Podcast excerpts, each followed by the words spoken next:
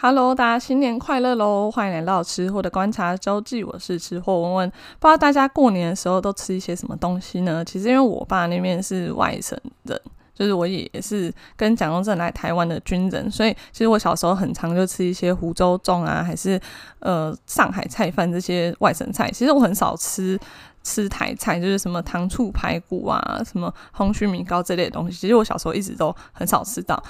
那其实，其实台湾的，其实台湾的料理，呃，大家一定会觉得是跟中国的最有渊源嘛。可是其实话是这么说没有错，但是其实一开始呢，把台湾菜就是这个这个风格的东西独树一格的，其实是日本人。那这故事呢，就要讲到呃日治时期的时候，裕仁皇太子来台湾视察的故事了。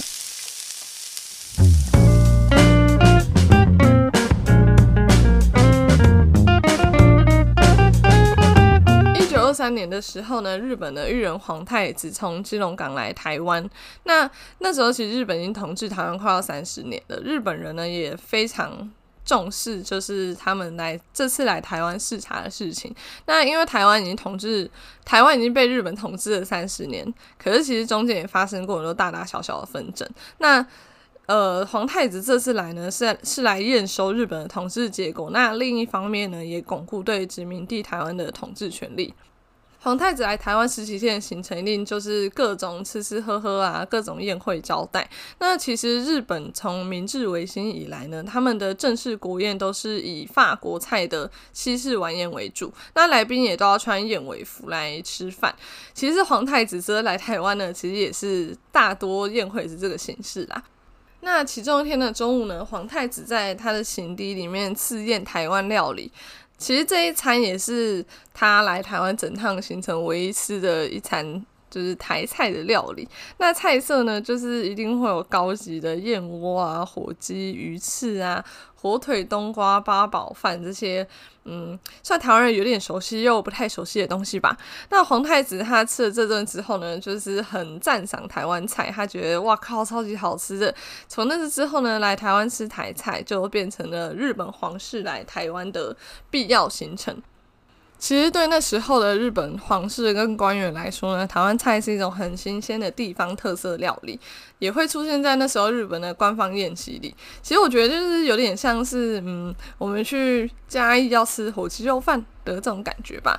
那在他们的宴席里面呢，通常也会有鱼翅啊、燕窝这些很高级的食材，也会在宴席上面提供西式的咖啡啊，还有日本酒，呃，变成一种很。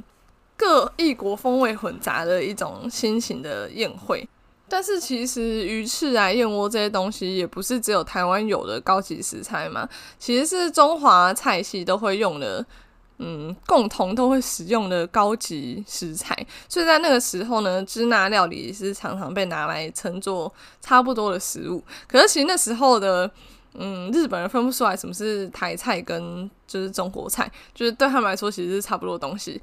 其实支那料理在日本的地位呢，经历过很大的转变哦。从十八世纪初的时候呢，日本开放长期让中国人来通商呢，那时候开始就是有一些简单的中华料理出现在日本。那十九世纪呢，就有更多的中国人跟西方人到日本的横滨啊、神户这些地方通商。那在那个时候，就有越来越多的料理屋供应中式的餐点，厨师呢也嗯大多是来自于广东跟福建。可是其实因为那时候经历明治维新嘛，所以日本人对中国人的观感其实不是很好，那连带也对中国的餐馆没什么兴趣。到了十九世纪末呢，日本人对外来饮食的兴趣也主要是放在西洋的料理上面。一直到二十世纪日俄战争之后呢，日本人才开始对中国菜比较。嗯，产生兴趣吧。那第一次世界大战之后，日本工业化之下呢，外食的需求大幅增加，所以中式料理呢，也在那个时候开始比较受到欢迎。日本在一九零三年的时候呢，在大阪举办过本国劝业博览会。那劝业博览会呢，其实就是在会场会展出很多很厉害的工业品，还有艺术品，就是让日本的国内科技跟文化界的精英来会场做交流。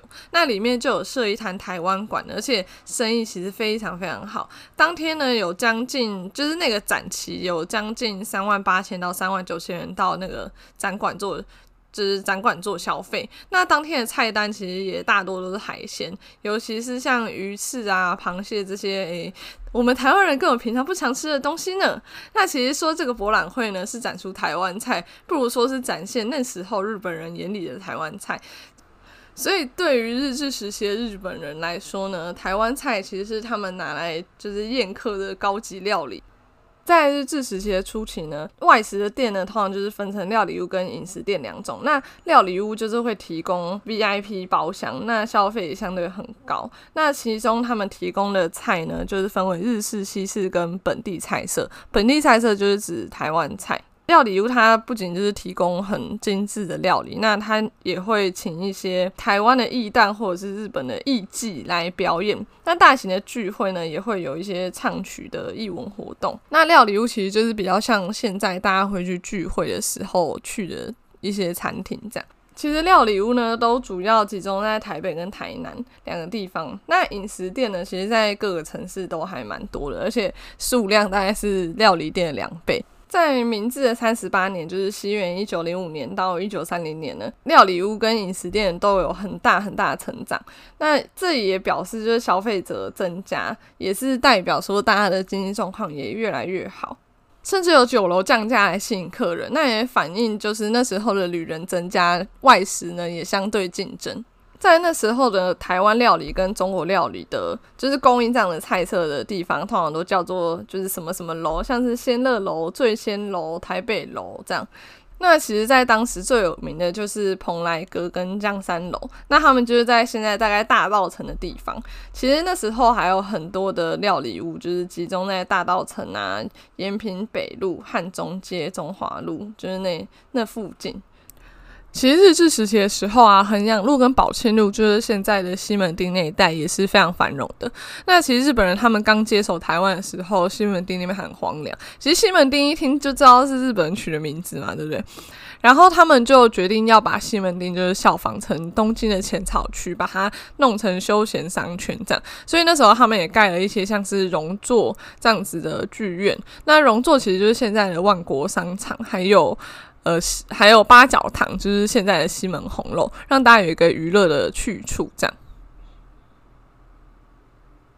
其实那时候料理屋啊，还会设就是理发部啊、撞球台跟鸦片仪，可以就是让客人可以在那边理发、抽鸦片什么的。其实是不是有点像现在的海底捞，就是会有各种嗯周边的服务？而且，其实为什么台湾菜会跟福州菜很有？很有关联，是因为那时候在日治初期，有很多高级酒楼为了要提供很精致的菜，他们会特别从福州请师傅来掌厨。清朝的时候呢，台湾其实是属于福州的一府，所以很多的精英阶层都受到福州的影响，吃福州菜好像就变成了一种很有品味的事，所以就有越来越多的酒楼呢，把福州菜当成一种主流的菜色。那从餐馆出来的主厨呢，他们自立门户之后，也是提供福州菜这样子口味的菜色。其实台湾的糖醋鱼啊、海鲜汤这些东西，都是嗯，都其实都有受到福州那边的口味影响很多，因为其实。呃，福州那边他们就是讲究酸甜，然后汤要鲜。像我猜啦，台湾的牛肉汤可能也是跟福州菜那边有一点关联吧。那这期节目就到这里结束啦。那我们下一期节目会在下个礼拜二的时候更新，大家要记得来听哦。拜拜。